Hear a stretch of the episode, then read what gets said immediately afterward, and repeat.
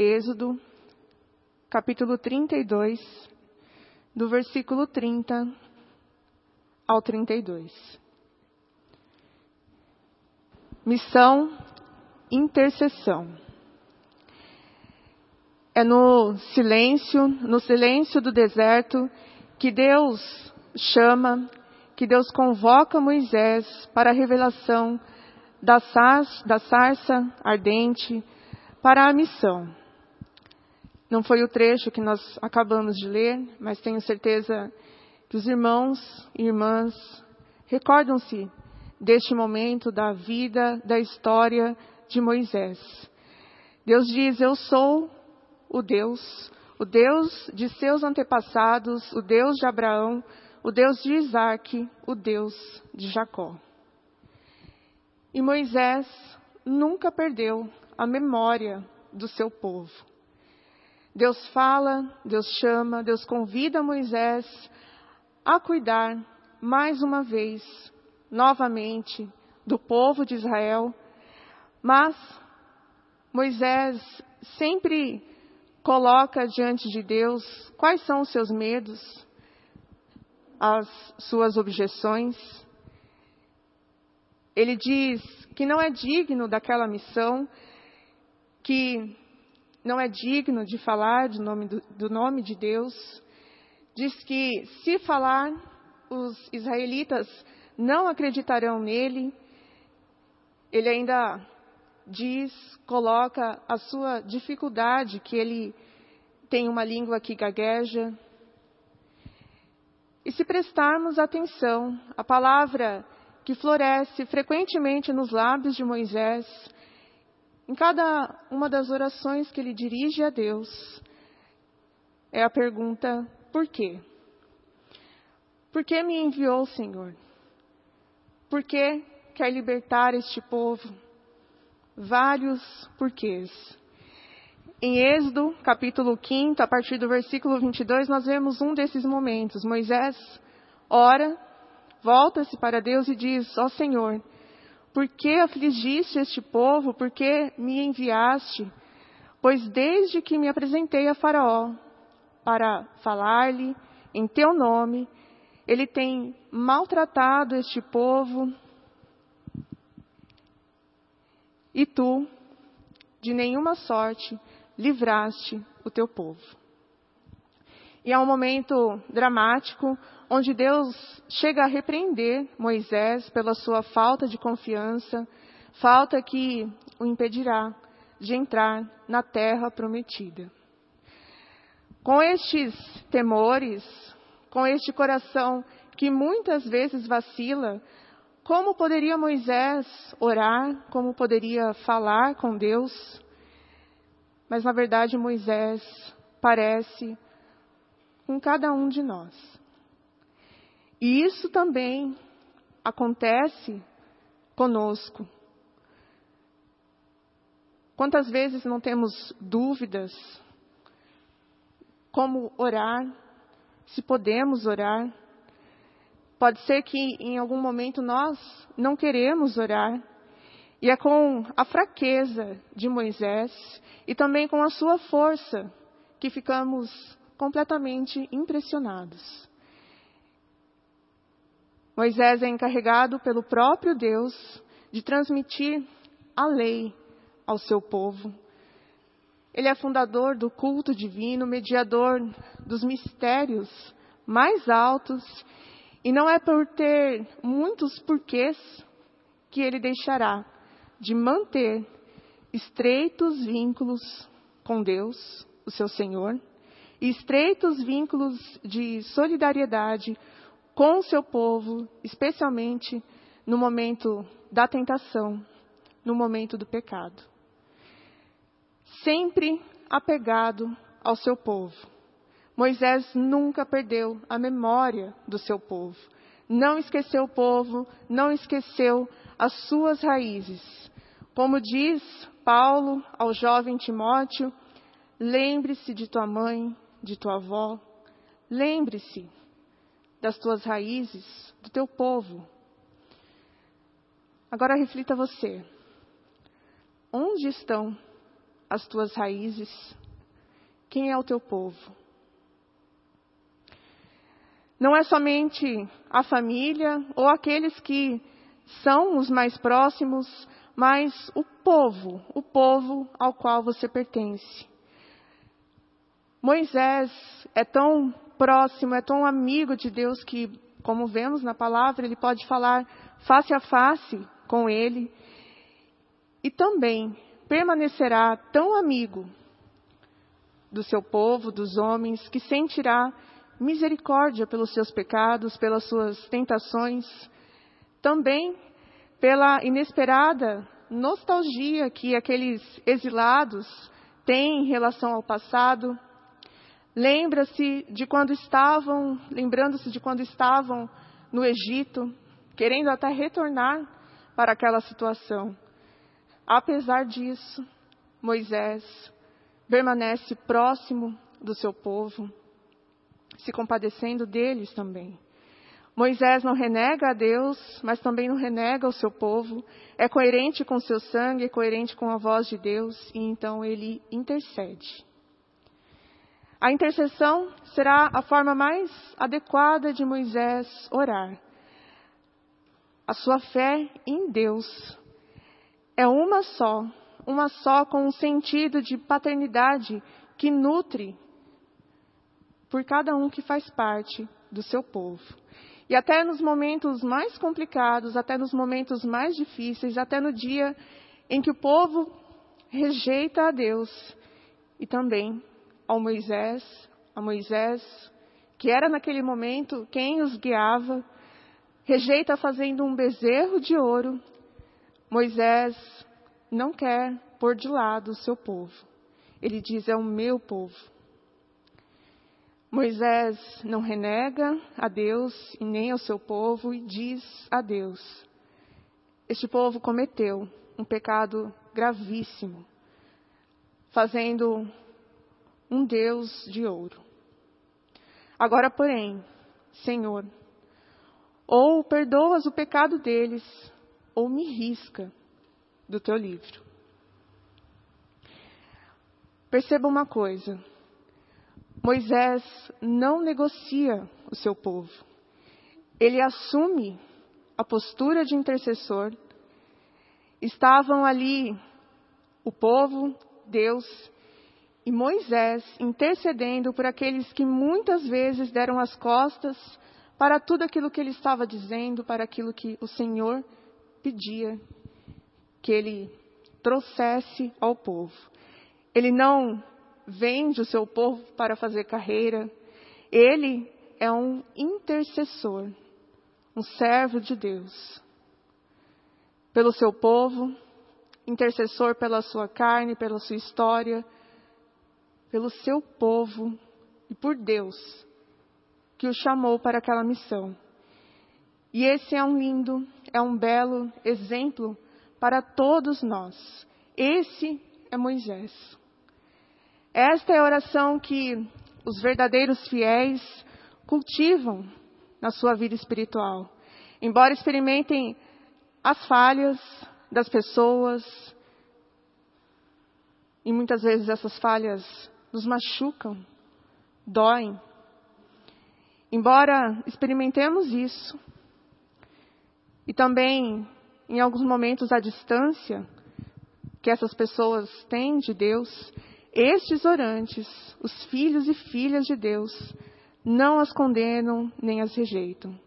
A atitude de intercessão é própria dos santos que olham em todos os instantes, em todos os momentos e unicamente para Jesus, porque Ele é o nosso intercessor, Ele é a ponte entre nós e o nosso Pai Celeste. Jesus intercede por nós, mostra ao Pai as chagas, as chagas que são o preço da nossa salvação, e então ele intercede. Moisés é a figura de Jesus intercessor, Jesus intercessor hoje. Jesus está constantemente orando por nós, pedindo, intercedendo por nós. Nós olhamos para o mundo enxergamos muitas dificuldades, mas o mundo vive e prospera, continua caminhando e vive e prospera graças à bênção do justo.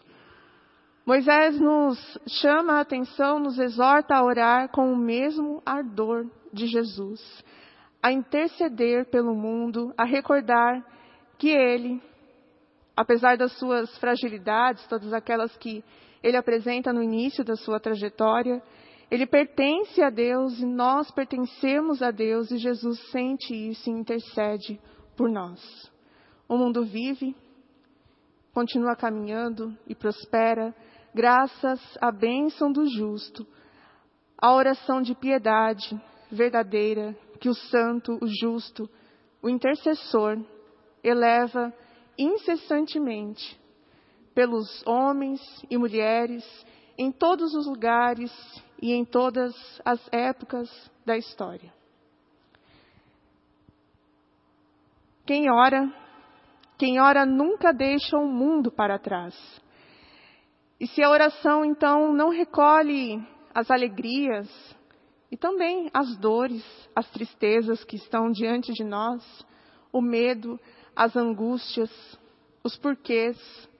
Se a oração então não recolhe tudo isso, então ela é algo apenas figurativo, algo superficial, um comportamento intimista. Todos, todos nós precisamos de interioridade. Precisamos de nos retirar, ir para um lugar mais calmo, mais tranquilo, para dedicarmos o tempo para o nosso relacionamento com Deus. Mas isso não pode significar fugir do mundo que vivemos, do nosso povo, fugir da realidade que vivemos, que temos. Na oração, a nossa comunhão com Deus, ela é tão grande, é tamanha, que Deus então nos toma, nos abençoa, e possibilita que nos tornemos pessoas que tenham algo a ser compartilhado com os demais, com o povo. Assim, homens e mulheres de oração procuram o silêncio, não para não serem incomodados, mas para ouvir melhor a voz e a vontade de Deus. Por vezes, retiram-se do mundo na intimidade do seu quarto ou de algum outro espaço, como o próprio Jesus fez e recomendou, mas onde quer que estejam, mantém sempre uma porta aberta. E essa porta é a porta do coração. Isso porque a qualquer instante, a qualquer momento, uma pessoa pode bater na porta do coração do orante, do intercessor. E, se assim fizer, vai encontrar um coração compassivo, disposto a ouvir e a colocar tudo o que ouviu diante da presença do nosso Deus. Não exclui ninguém. Somos, todos nós somos intercessores. Somos intercessores. Somos a voz dessas pessoas que sobe a Jesus, sobe ao Pai Celestial. Muitas vezes, na solidão, quando nos retiramos, nos, nos separamos de tudo e de todos para encontrar tudo o que precisamos. E também todos em Deus. E esse é o melhor caminho para nutrir o nosso relacionamento com Deus. Isso também é bonito. E a beleza está na sintonia que estabelecemos com a misericórdia de Deus. Deus é misericordioso conosco, mas também é misericordioso com todos aqueles que pediram as nossas orações, pediram para que orássemos por eles. E fizeram isso porque muitas vezes estão fracos, não têm forças para fazer. E pedem, intercedem, pedem para que estas orações sejam feitas, para que estes nomes sejam levados diante de Deus. Esta é a verdadeira oração feita em sintonia com a misericórdia de Deus. Quando intercedo por alguém, Cristo diante do Pai também ora por mim, fazendo ver ao Pai as chagas, as chagas de suas mãos. E o Pai celestial olha para a minha vida por intermédio de Cristo Jesus e me ouve. Orar é fazer como Jesus, interceder em Jesus ao Pai pelos outros. Aquele que não ama o seu próximo, não ora. Alguém que vive nutrindo raiva, nutrindo ódio, não ora. Isso porque a oração encontra-se no espírito de amor. A lição da parábola do fariseu e do publicano é sempre muito viva e relevante, principalmente quando falamos de oração. Não somos melhores do que qualquer outra pessoa, somos todos irmãos numa fraternidade de fragilidade, de sofrimento e de pecado. O fariseu orava de uma forma soberba. Eu te agradeço, Senhor, eu te agradeço porque eu não sou como eles. Isso não é oração. É olhar-se no espelho olhar-se no espelho, um espelho mascarado pela soberba. A igreja, em todos os seus membros, tem a missão de praticar a oração de intercessão. Nós somos parte de um único corpo e Cristo Jesus nos lembra a grande piedade que devemos nutrir na oração uns pelos outros. Lutero afirmou que a cruz a cruz foi o lugar da revelação mais clara do coração de Deus. Tudo é posto à prova pela cruz, disse Lutero. O Deus que nos é dado a conhecer em Jesus Cristo, o único e verdadeiro Deus é o Deus que nos conhece, nos confronta e não nos abandona. Ele é o Deus maravilhoso que trouxe as galáxias à existência e também ao mesmo tempo é o bebê, o bebê de Belém que chorava no colo de Maria. Para Lutero, a única forma de falar sobre tal Deus, o único e verdadeiro Deus, em meio à luta. Denis Nian, em seu livro Lutero como Conselheiro Espiritual, Recorda que ele, Lutero, jamais perdeu o contato com o povo e levou a sério o chamado de Deus. Lutero publicou catecismos para as crianças, ele deu conselhos espirituais para barbeiros, ele enviou conselhos para uma mulher que sofrera um aborto natural. No seu dia a dia, ele era capaz de dialogar com os eruditos europeus depois, pregar para os moradores, jantar com os alunos e ainda dedicar o tempo a orar com seus filhos e a estar com a sua esposa. Nós olhamos para o nosso dia e temos a impressão de que nós não conseguimos fazer nada. Ou ainda falamos, hoje eu consegui, acho que fazer uma única coisa. Mas também há dias que olhamos para tudo que fizemos e nos orgulhamos de ter conseguido realizar muitas tarefas. Mas entre as suas realizações, entre as suas realizações estava lembrar-se do seu povo, das suas raízes, da sua história e interceder por cada um destes. E buscar interceder por aqueles que tanto precisam do socorro do nosso Deus.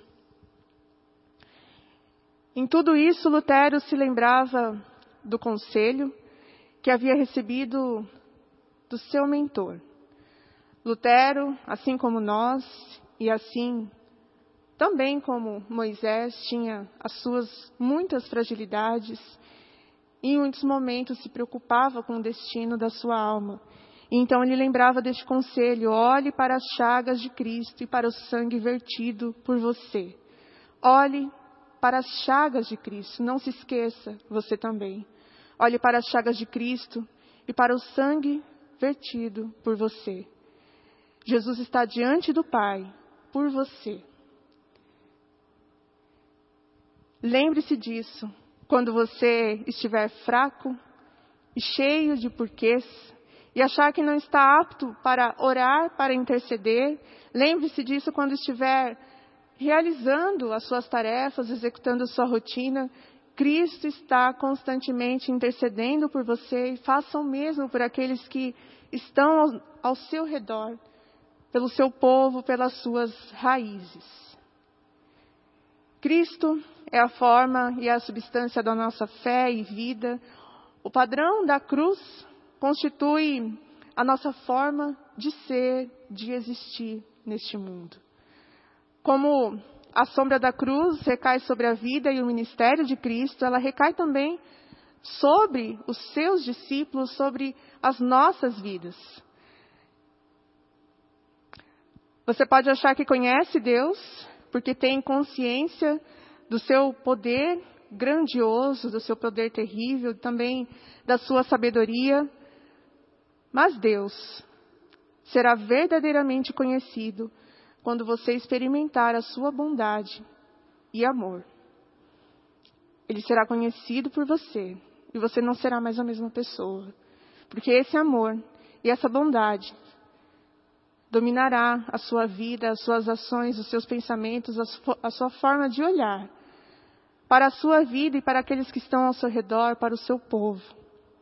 A divindade para Lutero encontra-se no fato de ser parte da natureza divina, dar, conceder, sacrificar-se, ter misericórdia.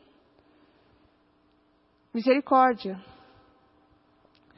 Quando realmente nos entregamos ao ato de interceder, nos sentimos filhos e filhas que se entregam ao Pai Celeste, pedindo pelos seus irmãos e irmãs em Cristo Jesus. Você entregará bondade e misericórdia a estes irmãos e irmãs que pedem as suas orações, ou que não estão pedindo as suas orações. Você entregará bondade e misericórdia, porque Deus manifestou, primeiramente, bondade e misericórdia no seu viver por meio da vida, morte e ressurreição de Jesus Cristo. E saiba que somente a fé é capaz de ler essas características divinas na imagem de Cristo e colocar confiança nelas. Somente a fé, por meio da fé, nós reconheceremos essas características divinas e então a nossa confiança estarão nelas. Somos igreja reformada em missão. O livro Eu Creio e Agora, de N.T. White, nos diz que adoração e missão, que são as duas principais tarefas da igreja, são gêmeas siamesas. Isso porque elas compartilham um mesmo coração. Coração que ama a Deus, Criador, Criador Trino, que ama por causa dele mesmo o mundo que criou, ama homem e mulher, criaturas suas que carregam a sua imagem. Adorar e servir ao Deus vivo é dar voz à fé, celebrar a esperança e, acima de tudo, expressar e articular o amor. Fazer isso como um casal enamorado que relembra o seu primeiro encontro e que em toda e qualquer oportunidade quer contar como tudo aconteceu. Assim também, o coração que adora e que serve, quer contar e recontar a história de Deus. Deus que libertou o seu povo do Egito, Deus que levantou Moisés e lhe deu uma missão e fez dele um intercessor grandioso ao ponto de dizer: perdoa o pecado do meu povo, ou se não, risca-me do livro que escreveste. Deus de Jesus, Deus da sua história, que hoje também te levanta e te desperta para servir e te chama para interceder. Eu concluo lendo o versículo de número 30 de Ezequiel 22. Busquei entre eles um homem que tapasse o muro e se colocasse na brecha perante mim a favor desta terra. A Bíblia diz que há dois tipos de pessoas que Deus procura: os adoradores, que o adorem em espírito e em verdade, e intercessores que se coloquem diante dele a favor da terra. A intercessão é fruto do desejo e busca do próprio Deus e seu coração doador. Reagir a essa busca de forma positiva é envolver-se com o projeto do nosso Deus de nos fazer cooperadores, participantes ativos no crescimento do reino e manifestação da sua vontade sobre a terra. Interceder uns pelos outros. Fará bem para nós e a todos, fará bem para o povo. Amém.